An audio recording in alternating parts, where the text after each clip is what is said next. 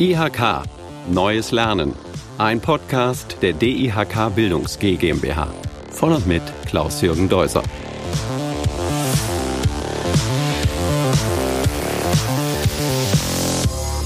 Herzlich willkommen zu einem weiteren Podcast oder zu einer weiteren Folge unseres Podcasts Neues Lernen. Auch heute stelle ich wieder in Zusammenarbeit mit der DIHK Bildungs GmbH einen aktuellen Zertifikatslehrgang vor. Heute geht's um den Informationssicherheitsbeauftragten. Die erste Hürde ist geschafft. Ich habe diesen langen Namen schon mal richtig ausgesprochen. Mein Gast sitzt vor mir und ich sehe auch, wie er ein klein bisschen lächelt. Er wird diesen Namen wahrscheinlich auch schon öfters ausgesprochen haben. Er ist aus Hanau zu mir gekommen. Herr Markus Sextor, erstmal herzlich willkommen, dass Sie da sind. Hallo, vielen Dank für die Einladung. Wie lange haben Sie an diesem Namen denn geübt, der Informationssicherheitsbeauftragter?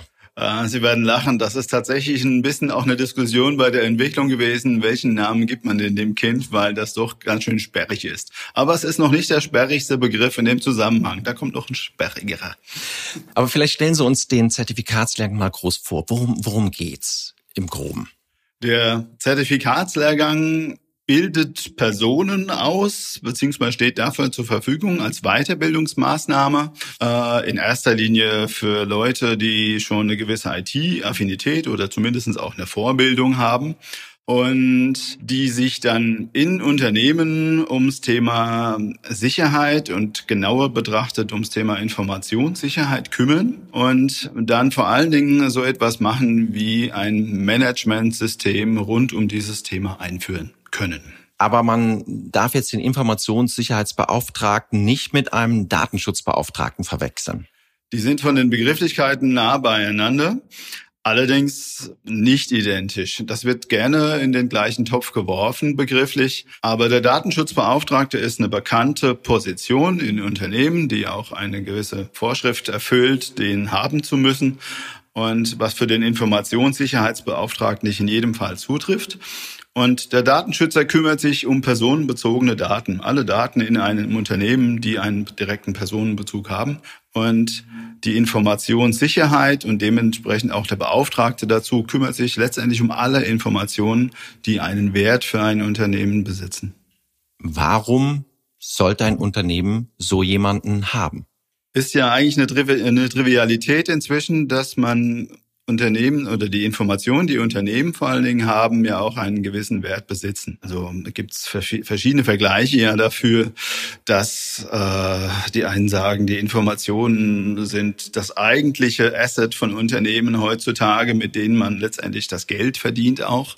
Und dementsprechend sind sie auch interessant für allerlei Angriffe und Angreifer, aber auch genauso gut äh, gegen Verluste, die hausgemacht sind sozusagen. Sprich, wenn Daten einfach verloren gehen, versehentlich gelöscht werden. Und also das ist ein ganz breites Feld der Bedrohungen auf der einen Seite für Daten insgesamt und Informationen und die notwendigen Schutzmaßnahmen dagegen. Hat sich denn da in den letzten zwei oder drei Jahren etwas stark verändert? Ich meine, eigentlich hat man doch immer schon gewusst, dass man sich um seine Informationen kümmern muss. Das Interessante daran ist tatsächlich, dass das auch alle wissen mhm. dass sie das tun sollten. Nur aber? ist das aber so eine Sache, äh, das muss erstens jemand machen. Mhm. Dann braucht man dafür natürlich auch eine gewisse Ressourcenvorbereitung. Das heißt, ich brauche Zeit, ich brauche Geld, ein gewisses Budget. Und dann braucht man in aller Regel auch einen, salopp formuliert, einen gewissen Schmerz, den ich mhm. beseitige beseitigen möchte. Und leider funktioniert das in ganz vielen Unternehmen erst dann so richtig und das Bewusstsein dafür steigt, wenn das Kind schon ein bisschen in den Brunnen gefallen ist. Das heißt, man hat Daten verloren, man wurde vielleicht mal Opfer von so einem Trojaner. Äh, Infektion, sowas in der Richtung, oder wurde tatsächlich Opfer eines Hackerangriffes, dann äh, ist die Not groß und dann ist auch das Bewusstsein sofort da. Und eigentlich wissen das auch alle schon vorher, aber gehandelt wird ganz häufig erst dann, wenn es schon eine Spur zu spät ist zumindest. Gut, dafür gibt's ja jetzt auch diesen Zertifikatslehrgang, genau. um das eben auch äh, im Vorfeld schon äh, zu optimieren. Aber vielleicht noch zu Ihrer Person. Was ist denn Ihr Hintergrund? Seit, weil Sie haben das ja mitentwickelt, diesen Lehrgang. Ja, wir haben das in der Arbeitsgruppe beim DIHK entwickelt, also zusammengesetzt aus verschiedenen Experten aus unterschiedlichen Bereichen. Und ich bin mit der SNS Connect in Hanau genau in zwei Hauptbereichen unterwegs, schon seit vielen Jahren. Das ist eben genau Informationssicherheit auf der einen Seite und wieder Datenschutz, den mhm. wir schon genannt hatten, auf der anderen Seite. Und bin dabei auch in sowohl beratend für Unternehmen tätig als auch in dieser Beauftragtenrolle, dann auch teilweise auch als externer Beauftragter. Das heißt, wenn ein Unternehmen so eine Position nicht selbst besetzen möchte oder kann, dass sie eben dann punktuell von außen sozusagen auch beraten werden und diese Rolle wahrnehmen. Wie kam es dann zu der Zusammenarbeit mit den IHKs? Naja, ich bin schon länger im, im Umfeld der IHKs durch die Unternehmenstätigkeit unterwegs und habe mich immer mal für Vorträge und solche Geschichten ja auch zur Verfügung gestellt, um äh, Informationen letztendlich zur Verfügung stehen. Man braucht ein gewisses Sendungsbewusstsein auch in der IT-Sicherheit oder in der Informationssicherheit. Und äh, dann wurde man sozusagen auf mich aufmerksam. Was wird denn alles geschützt oder was sollte in einem Unternehmen alles geschützt werden? Das ist äh, letztendlich gar nicht äh, so schwierig zu sagen, aber es ist auch äh, ganz schön viel insgesamt. Wenn man das ganz allgemein formulieren möchte, dann sind das alle Unternehmenswerte, die irgendetwas mit Informationen zu tun haben. Landläufig oder vereinfacht ausgedrückt ist es ja so, dass man letztendlich sich hier um diesen Begriff IT und Sicherheit von Daten innerhalb von Informations- Computersystemen kümmert.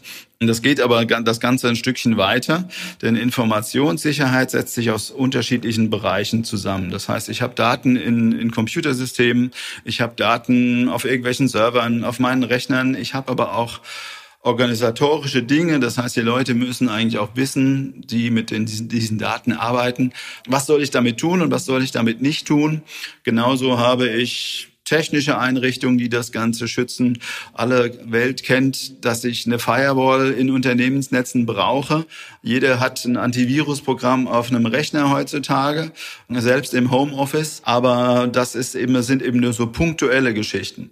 Und der große, die große Notwendigkeit, die letztendlich existiert und die durch den Beauftragten erfüllt werden kann dann, ist das Ganze zusammenzuführen in einen Gesamtkontext, der das Ganze sprichwörtlich managt und der als Kümmerer zur Verfügung steht, um diese Abteilungen und Rollen und Funktionen dann auch zusammenzuführen. Das heißt, eine Schnittstelle zu bilden zwischen Geschäftsleitung, Unternehmensleitung, IT-Abteilungen, vielleicht sogar in größeren Unternehmen dann auch Rechtsabteilungen, die letztendlich das Ganze zusammenführen und letztendlich auch viel äh, Papier produzieren. Und äh, jetzt kommt der sperrigste aller Begriffe, dass bei der Einführung eines Informationssicherheitsmanagementsystems. Okay, also ich verstehe, dass alles, was irgendwie Information ist, muss geschützt werden. Das genau. muss einem einerseits auch erst einmal klar und transparent gemacht werden. Auf unterschiedliche Art und Weisen muss man aber sagen, denn mhm. nicht jede Information ist gleich viel wert. Mhm. Und dazu gehört eben dann auch sowas zu machen. Das ist ein typisches Aufgabenteilgebiet jetzt, äh, eine Datenklassifikation vorzunehmen.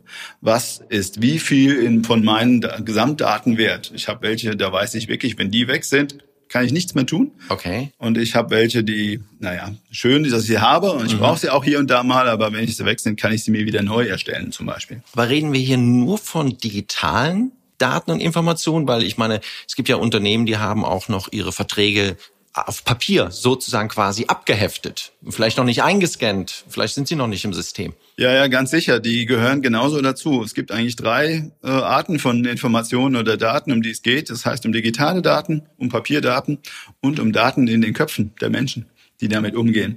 Die sind am schwierigsten zu schützen. Die sind auch am schwierigsten zu erhalten. Und äh, die gehören aber genauso mit dazu.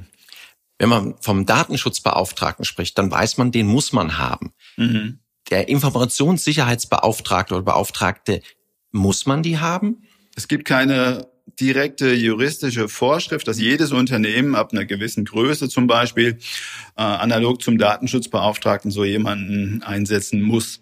Wenn man in diese sogenannten systemrelevanten Bereiche reinschaut, Energieversorger meinetwegen, große IT-Infrastrukturkomponenten, äh, die alle auch inzwischen solche äh, Funktionen und Rollen äh, etabliert haben. Die, denen ist das sozusagen auch ein bisschen vorgegeben, aber auch nicht ganz exakt direkt. Also es muss ein kleineres Unternehmen oder ein mittelständisches Unternehmen so eine Position nicht zwingend haben. Aber die Praxis zeigt es ganz einfach, wenn äh, man das, dieses Thema so nebenbei irgendwie mit erledigen möchte, als IT-Administrator zum Beispiel. Oder wenn ich meinem IT-Dienstleister sage, kümmere dich auch um unsere Sicherheit, dann hat das nicht das gleiche Niveau. Okay, weil Sie auch eben schon mal gesagt haben, dass Sie häufig erlebt haben, dass man quasi über den Schmerz erst zu diesem Thema gekommen ist. Das heißt, es ist erstmal was passiert, bevor man das als wichtig erachtet hat. Genau. Dann gehen wir jetzt mal in den Zertifikatslehrgang rein. An wen richtet der sich denn? Idealerweise ist es jemand, der eine IT-Vorbildung besitzt, weil er doch sehr viele IT-technische äh, Inhalte hat. Es ist aber kein, kein zwingendes Muss, aber man tut sich dann definitiv etwas leichter. Auf der anderen Seite muss man sagen, äh, es gibt so einen geflügelten Spruch de, unter den IT-Lern, sag ich mal. Also dass die Dokumentation äh, von Dingen, auf, insbesondere von Prozessen innerhalb der IT oder auch der Informationssicherheit, das ist so ein Stück natürlicher Feind für den IT-Ler. Und wenn man so gestrickt ist, das heißt, man macht das gerne und arbeitet mit Computersystemen und Serversystemen und Netzwerken und diesen ganzen Sachen. Und wenn man rein diese technische Seite hat, dann wird man sich schwer tun im Kurs, weil man muss sehr viel eben organisatorisches, Dokumentationen und solche Geschichten regeln und erledigen und auch schreiben. Auf Deutsch gesagt, auch viel Papier produzieren. Und deswegen, man hat dadurch auch die Möglichkeit als vielleicht auch aus dem kaufmännischen IT-Bereich kommend äh, Möglichkeiten einzusteigen. Man braucht eine Affinität auch zur juristischen Fragestellung, weil man auch mit Gesetzestexten umgehen muss und sich die Grundlagen zumindest äh, ein bisschen aneignen und verstehen muss. Man braucht technisches Wissen und man braucht organisatorisches Wissen, weil wie ticken Unternehmen, wie funktionieren die eigentlich, wie sehen Unternehmensprozesse aus? Weil das ist eine der wichtigsten Aufgaben überhaupt, rauszufinden, welches sind die Kernprozesse eines Unternehmens, womit sie letztendlich ihre Tätigkeit nachkommen, das Geld verdienen. Und dann sind das nämlich genau die Prozesse, die ich wichtigerweise zuallererst schützen sollte. Werden die Teilnehmer, Teilnehmerinnen Kommen die selbstständig oder werden die von den Unternehmen abgestellt? Was ist Ihre Erfahrung? Wie war das bisher? Sie kommen aus beiden Schichten. Momentan würde ich sagen, es sind noch äh, eher Leute, die sich weiterqualifizieren möchten, die das auch äh, berufsbegleitend machen. Und es sind noch weniger die Unternehmen, die letztendlich dort jemanden entsenden, was keine Ahnung, vielleicht auch an der Finanzierung liegt, die dann dahinter steht. Wenn es jemand aus freien Stücken tut, dann muss das auch selbst bezahlen. Äh, aber das ist auch keine große Hürde aus meiner Erfahrung heraus. Wir reden ja von einem Kurs von 80 Stunden mhm. insgesamt, der sich dann äh, in gewisse Teile aufteilt. Und da gibt es unterschiedliche Angebote, auch wie man den letztendlich absolvieren kann. Das heißt, äh, wahrscheinlich auch Angebote in der Richtung, dass man es in einer Woche durchzieht, bis hin zum äh, Abendkurs, je nachdem. Genau, den Kurs würde ich nämlich jetzt gerne nochmal, oder den, den, den, den Zertifikatslehrgang nochmal konkret vorstellen. Also wie viel Zeit muss ich investieren? Wie ist, wie ist der Zertifikatslehrgang denn in der Regel aufgebaut? Das setzt sich aus fünf Teilen zusammen. Mhm. Und diese fünf Teile äh, erstrecken sich äh, insgesamt dann auf acht, etwa 80 Stunden. Mhm. Und das sind vier kleinere Teile und ein großer Teil. Also ich habe einen einführenden Teil, der, was der Name mitbringt, einführt, worum geht's hier eigentlich und was muss ich schützen und wie sieht das so im Grundlegenden aus, welche Möglichkeiten habe ich dann auch. Dann habe ich einen Teil rund um die gesetzlichen Vorgaben. Also ich habe ein Sammelsurium von äh, Gesetzen, die ich, die dabei eine Rolle spielen. Da kommt auch das Thema Datenschutz mit rein. Also mhm. ein äh, Teil ist auch wieder Datenschutz. Dann habe ich technische Sicherheitsmaßnahmen oder Schutzmaßnahmen, die ich kennenlerne. Also auch wenn ich mit meiner IT-Vorbildung vielleicht mit der IT-Security noch nicht viel zu tun hatte. So kann man in diesem Modul dann, in diesem Teil drei dann die Grundlagen dann auch dort bekommen. Und der wesentliche Hauptteil des Kurses ist Teil 4. Da dreht es sich um die Einführung dieses Informationssicherheitsmanagementsystems. Und da lernt man eben kennen, welche habe ich überhaupt zur Verfügung, wie unterscheiden die sich voneinander, welches wähle ich denn für meine Organisation, wenn mhm. ich zum Beispiel von einem Unternehmen hier entsandt worden bin und mein Geschäftsführer auf mich zugekommen ist und sagt, wir müssen uns jetzt schützen. Und wie machen wir das dann und welche Möglichkeiten haben wir? Ganz häufig hat man auch den Motivator dann, dann auch dahinter, den Unternehmen haben, dass mein Lieferant oder mein Kunde auf das Unternehmen zukommt und sagt, wie sieht es denn bei Ihnen aus? Haben Sie denn eine ISO-Zertifizierung nach 27001? Das ist die übliche Norm, zumindest auf dem internationalen Markt auch.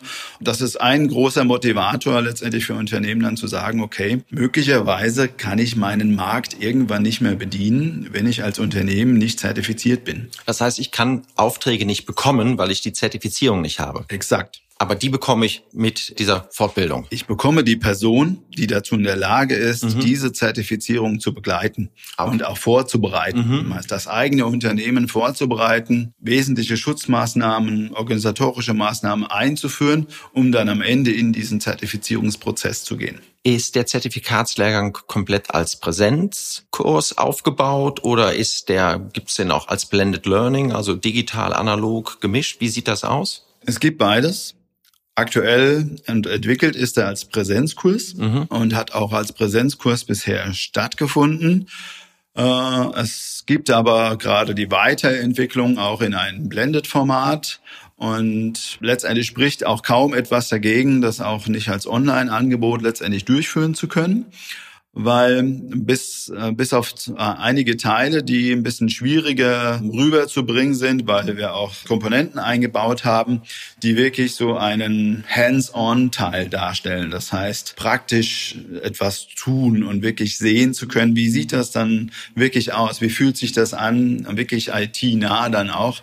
Und das ist idealerweise ja eigentlich so, dass man sich dann in einem Raum trifft und auch wirklich Hardware und Software und Programme und sowas zur Verfügung hat. Es lässt sich aber auch selbst das über in eine Online-Version überführen. Da sind wir aber auch gerade mit drin. Sie haben ja diesen Zertifikatslehrgang schon durchgeführt. Gibt's rückblickend Erfahrungen, solche die klassischen Best Practice Beispiele? Was haben die Teilnehmer, Teilnehmerinnen mitgenommen? Haben Sie Feedback erhalten? Ja, natürlich. Ich habe natürlich auch danach gefragt. Das mhm. ist äh, bei solchen Geschichten auch natürlich im persönlichen Interesse, das Feedback auch zu bekommen. Nicht nur war ich gut oder war ich schlecht, sondern auch äh, passt das Konzept überhaupt. Und da gab es wichtige Hinweise darauf, auch was die Aufteilung der Schwerpunkte des Kurses angeht. Also das Thema ISO-Zertifizierung zum Beispiel hat sich als äh, wichtiger Punkt herauskristallisiert. Vielleicht auch wichtiger als im Vergleich jetzt in Deutschland zum Thema BSI. Mhm. Und das war ein wichtiges Feedback. Und die Teilnehmer kamen vom IT-Leiter bis zum kleineren Unternehmen, der als Berater auch letztendlich tätig ist, hat man unterschiedliche Leute dort, die man da trifft. Aber das hat für alle gleich, eigentlich gleichermaßen gut geklappt, glaube ich. Also wenn Sie es jetzt abschließend für mich vielleicht nochmal zusammenfassen können. Was kann ich nach diesem Zertifikatslehrgang besser als vorher? Ich weiß nachher, dass so etwas wie Informationssicherheitsmanagementsysteme existieren. Mhm. Ich weiß, wie man das organisiert, wie man so etwas einführt, was sind die wesentlichen Schritte dazu. Ich kann einordnen, welches ist denn für mich oder das Unternehmen, was ich gerade berate oder in dem ich arbeite, denn überhaupt geeignet, welcher Aufwand auch dahinter steht und was das konkret bedeutet. Denn wir reden von, von Prozessen, den ich dann begleite als Informationssicherheitsbeauftragter, der Minimum in aller Regel sechs Monate dauert in einem Unternehmen bis zu meinetwegen 24 Monaten. Und das ist eine ordentliche Aufgabe. Herr Sechstrow, vielen, vielen Dank. Das war extrem Gerne. informierend. Ich überlege jetzt auch natürlich immer parallel, wie kann ich meine Informationen noch besser schützen? Was kann ich machen? Wenn Sie an diesem Thema interessiert sind und sich fragen, wo finde ich diesen Zertifikatslehrgang, gehen Sie einfach aufs Weiterbildungsinformationssystem Ihrer EHK. Dort finden Sie die Informationen oder auf den Seiten der DIHK Bildungs GmbH, mit der ich auch diesen Podcast Neues Lernen produziere. Deswegen jetzt nochmal Herr Sextro, vielen, vielen Dank, dass Sie da waren, dass Sie uns zu diesem Gespräch zur Verfügung gestanden haben. Ich bedanke mich bei Ihnen. Machen Sie es gut. Danke auch. Vielen Dank für die Einladung.